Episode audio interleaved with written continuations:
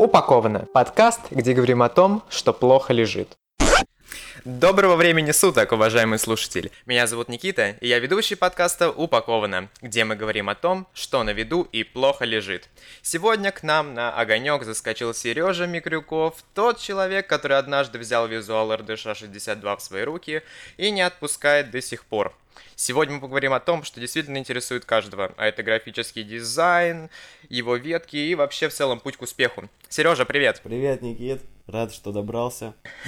Надеюсь, что у тебя сегодня хорошее настроение, ибо в такой день сложно чувствовать себя как-то адекватно. Не, настроение вообще супер. Я сегодня проснулся с утра пораньше, заряженный на позитивчик. Солнышко в окошечко. Все как красиво, понимаешь? Ну это значит, все, день пройдет отлично. Начну прямо сразу рубить. В прошлом дебютном выпуске мы с Леной Бабановой, экс-руководителем пресс-центра РДШ-62, посвятили тебе целый блок в подкасте.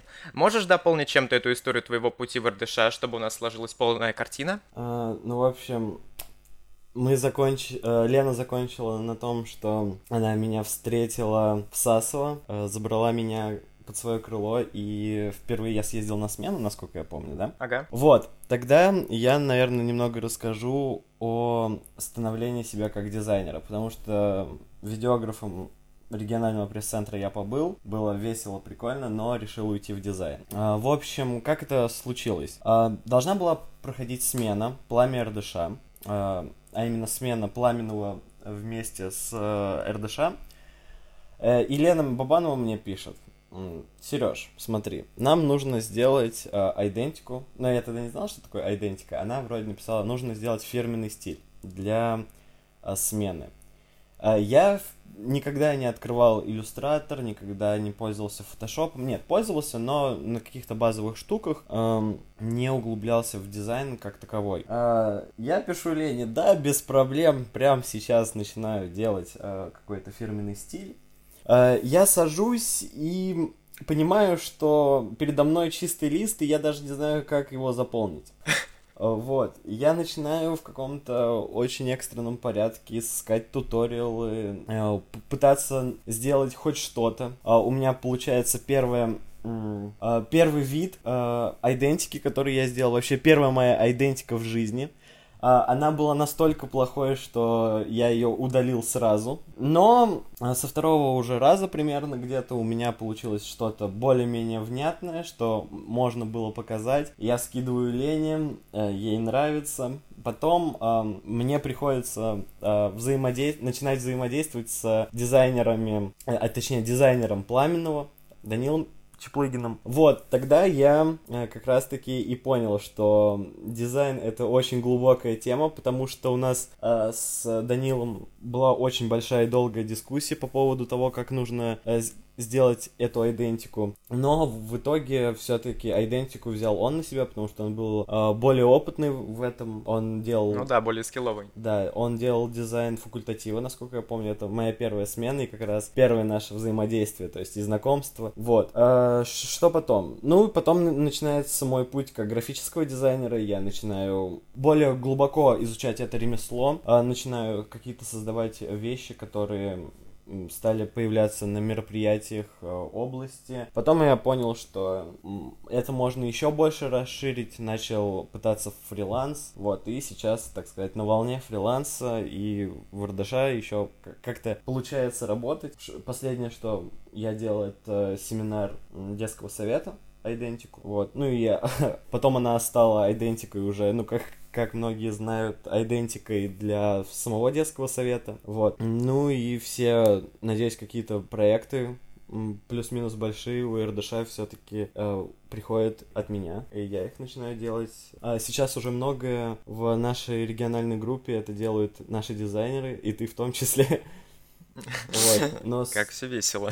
Но слушатели, наверное, не знают об этом что сейчас я больше занимаю э, пост, э, хоть и пост руководителя занимаю, но работаю именно с идентикой больше, чем с социальными сетями. Вот, поэтому, да. Вот так и стал э, я дизайнером регионального пресс-центра. Случайно. Как и, в принципе, я попал в региональный пресс-центр. Ну да, все происходит случайно.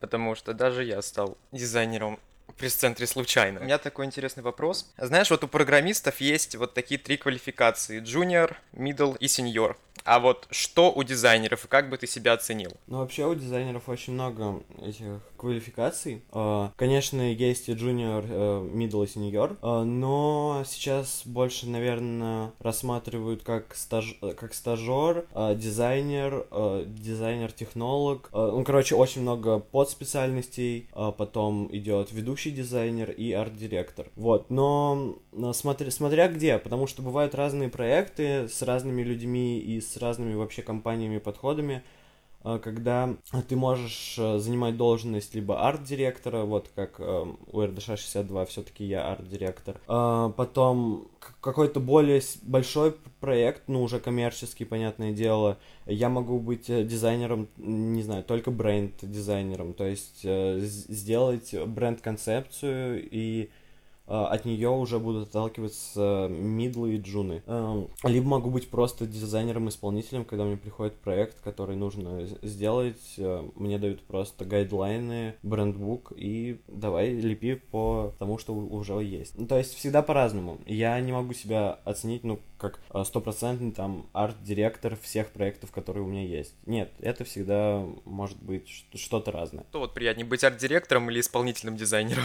Ну, вообще, э, в зависимости от проекта, опять же. Какой-то проект может запасть настолько сильно в душу, что ты... Э... А какой-то проект хочется выкинуть в мусор. Да, да.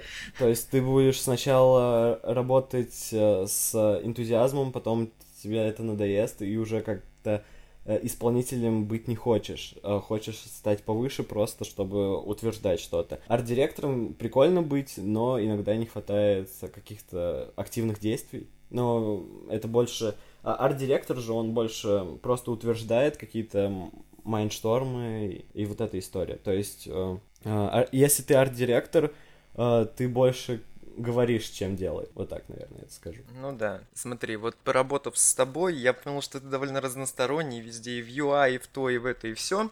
И вообще можешь делать многое. Но вот на что именно точен скилл? Может, на идентику или на бренд-стратегии? Mm, ну, сейчас, наверное, я больше э, углубляюсь именно в бренд-дизайн, то есть в брендинге.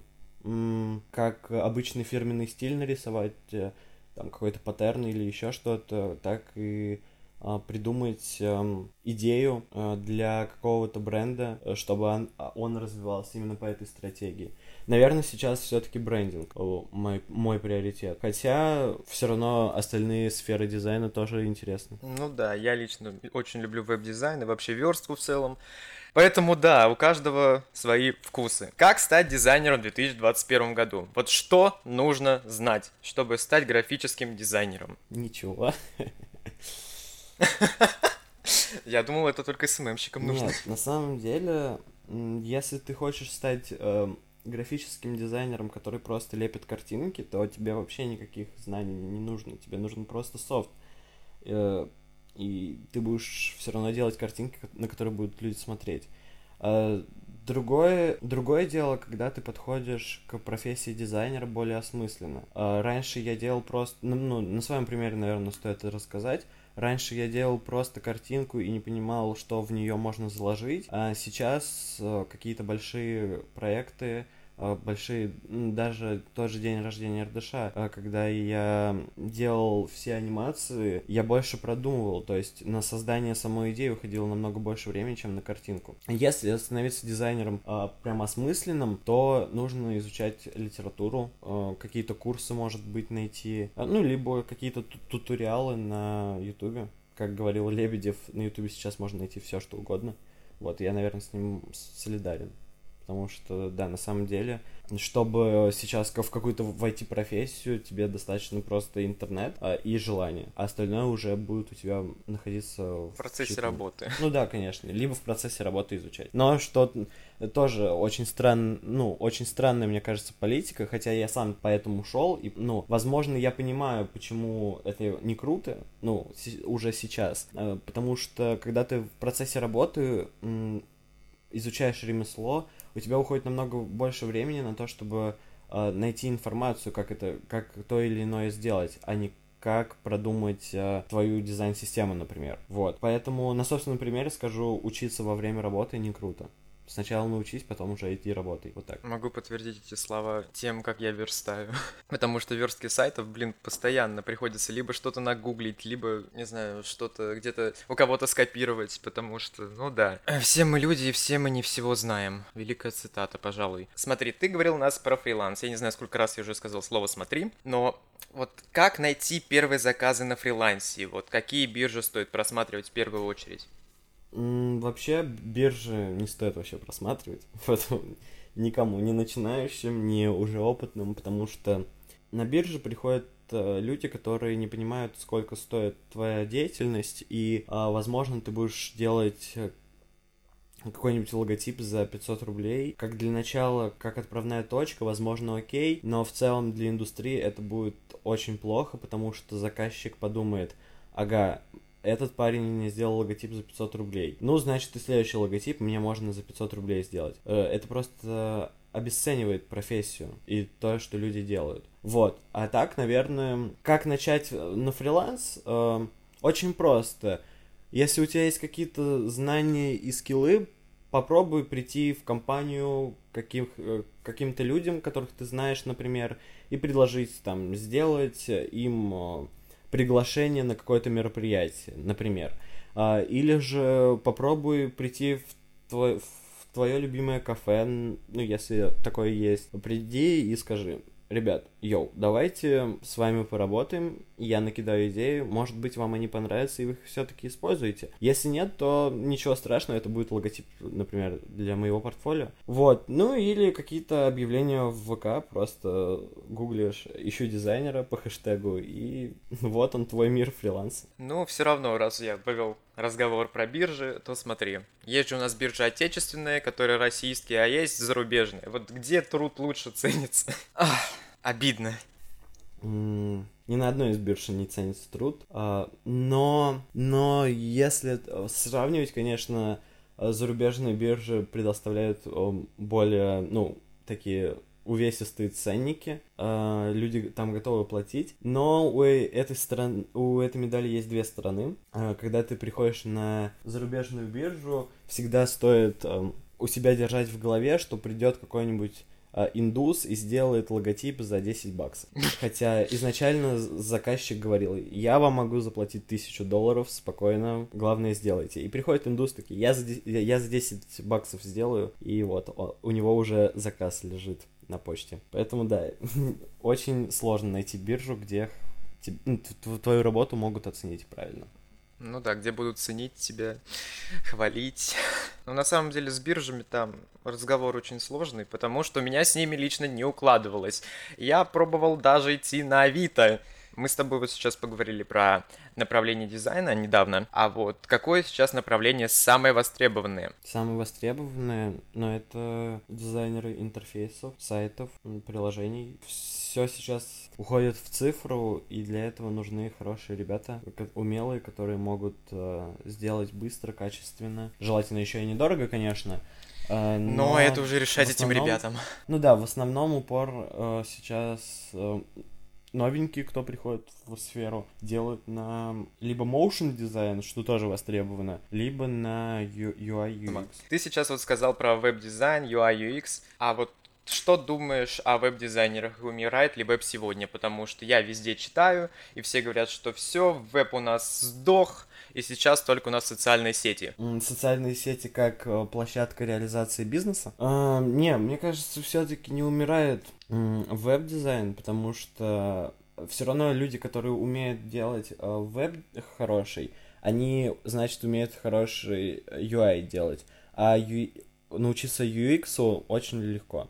Вот. Но, наверное, наверное, малые бизнесы переходят, конечно, в социальные сети, и легче там найти свою ложу, чтобы привязаться к какому-нибудь бренду маленькому, не знаю, там, магазину, и чтобы они заказывали у тебя какие-то картинки, посты и так далее. Ну да. Вот. Но большие бизнесы в любом случае, гиганты, не будут же использовать социальные сети как платформу продвижения своего продукта. Поэтому, если ты хочешь попасть в большую компанию, то ты смело можешь учиться именно веб-дизайну и ничему более. Ну, знаешь, вот я так вот подумал про веб, целом. И то, что соцсети нам не дают какого-то такого большого ажиотажа, например, как сейчас любят, как их называют, инфобарыги, продавать курсы. Ну, знаешь, мне кажется, курсы выглядят лучше, когда они как-то оформлены на сайте с обучающей платформой, а не когда тебе просто кидают ссылку на Яндекс Диск и типа учись. И тут уже выигрывает веб-сайты. Ну, это, наверное, одно, одно из э, направлений деятельности тоже, за, ну, э, играет важную роль. Если человек приходит в интернет, чтобы просто заработать денег, ничего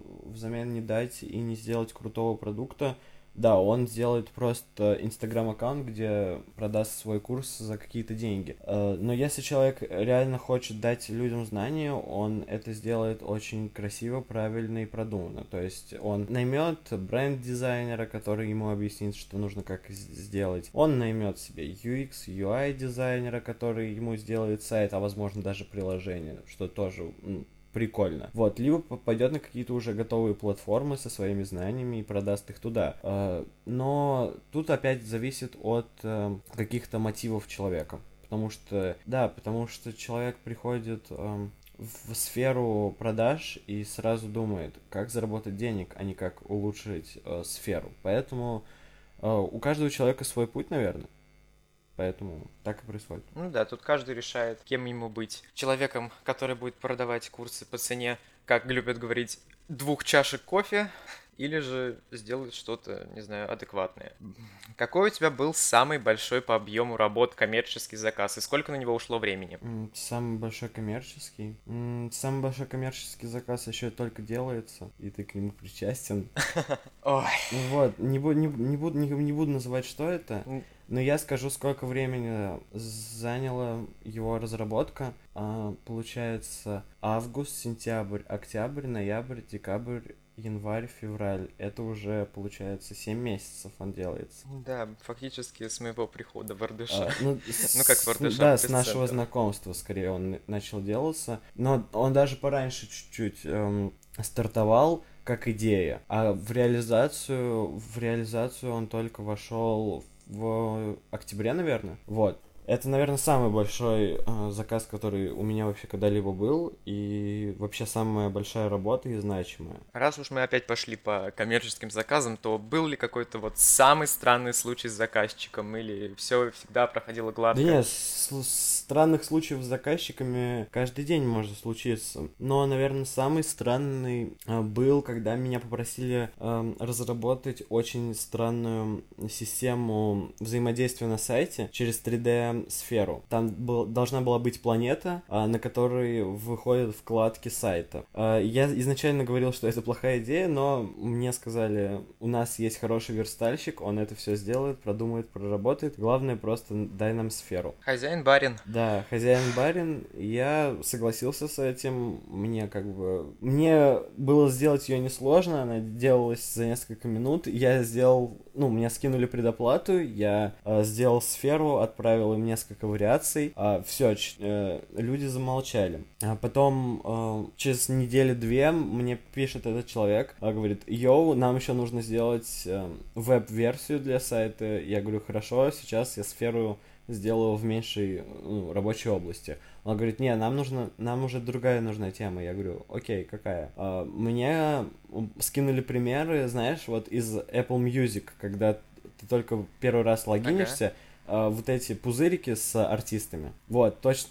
Ну да, для да, для рекомендаций. Вот точно такая же схема, только с experience, ну, с user experience на сайте. Я вообще не понял, зачем. Э, я, я отрисовал макет, я им отправляю, они такие, да, все супер. Я захожу буквально неделю назад на этот сайт, у них еще старый дизайн, старые макеты. Я решил написать, а где, э, почему еще не реализовали. Мне отвечают, наш верстальщик не смог. И я говорю, ну окей, я, я получил деньги, вы получили свой продукт. Я соболезную ему. Вот. Я как бы... Каждый остался в выигрыше, но получается я в чуть большем выигрыше. Ну а так вообще историй интересных было много. Сереж, как мы знаем из рассказа Лены, ты у нас сейчас в 10 классе.